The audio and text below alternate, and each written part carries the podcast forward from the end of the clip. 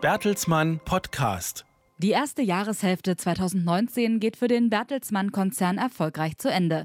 Der Umsatz ist mit 8,6 Milliarden Euro auf dem höchsten Niveau seit zwölf Jahren. Im Vergleich zum Vorjahr ist er um knapp 5 Prozent gestiegen. Das Operating EBITDA hat sich im Vergleich zum Vorjahreszeitraum noch deutlicher verbessert. Mit knapp 1,3 Milliarden Euro liegt es fast eine Viertelmilliarde über dem Ergebnis der ersten sechs Monate 2018. Das Konzernergebnis liegt mit 502 Millionen Euro erneut bei mehr als einer halben Milliarde Milliarde Euro. Bertelsmann bestätigt seine Prognose für das Gesamtjahr. Die Wachstumsgeschäfte des Bertelsmann-Konzerns sind organisch um über 10 Prozent gewachsen. Mit 3,1 Milliarden Euro machen sie rund 35 Prozent des Gesamtumsatzes aus.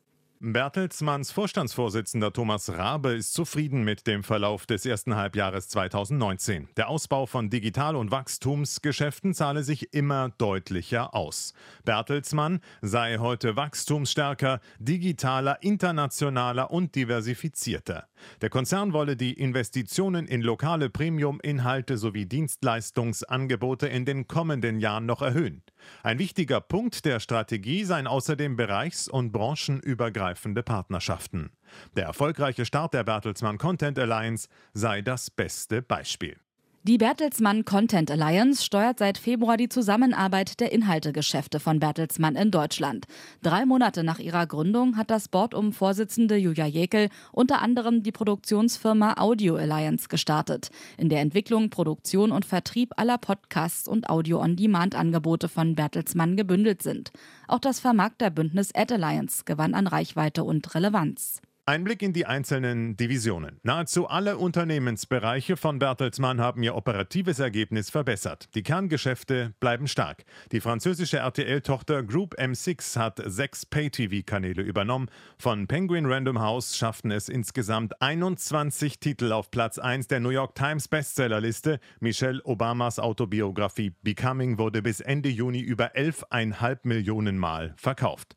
Guna und Ja hat mit dem Naturmagazin Wo Lebenswelt sein Portfolio im Bereich Persönlichkeitsmagazine erweitert.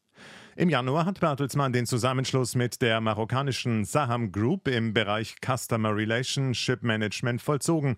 Die neue Unternehmensgruppe Majorel hält führende Marktpositionen in Europa, Afrika und dem Nahen Osten.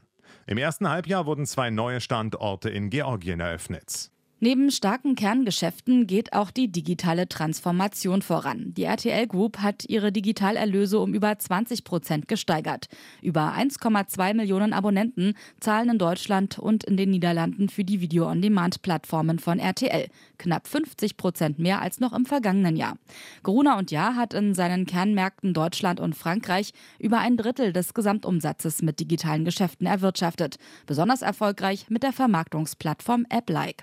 Auch die Wachstumsplattformen wurden im ersten Halbjahr weiter ausgebaut. Fremantle entwickelte sich mit Produktionen wie Der Junge muss an die frische Luft von der deutschen Tochter UFA und dem Dramaformat American Gods in den USA positiv.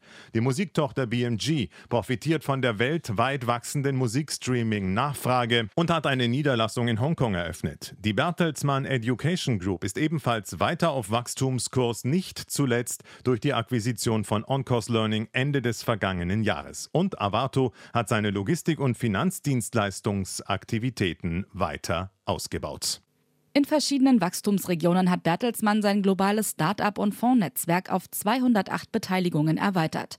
Alleine Bertelsmann Asia Investments hat im ersten Halbjahr über 20 Neu- und Folgeinvestitionen getätigt.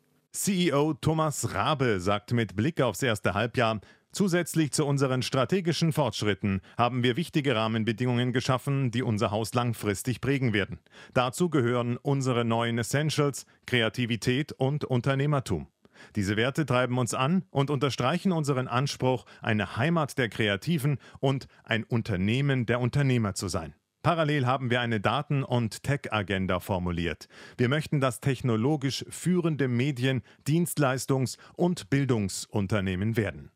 Rabe hat angekündigt, in den kommenden drei Jahren unter anderem 50.000 Tech-Stipendien in Kooperation mit Udacity zu vergeben.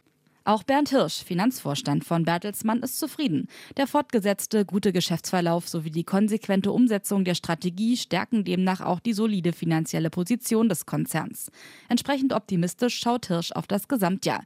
Bertelsmann rechnet demnach 2019 insgesamt mit einem höheren Umsatz sowie einer weiterhin hohen operativen Profitabilität. Finanzvorstand Hirsch prognostiziert, das Konzernergebnis werde zum fünften Mal in Folge die Milliardengrenze übersteigen. Das war der Bertelsmann Podcast. Weitere Informationen finden Sie unter www.bertelsmann.de und folgen Sie uns auch auf Facebook, Twitter und Instagram.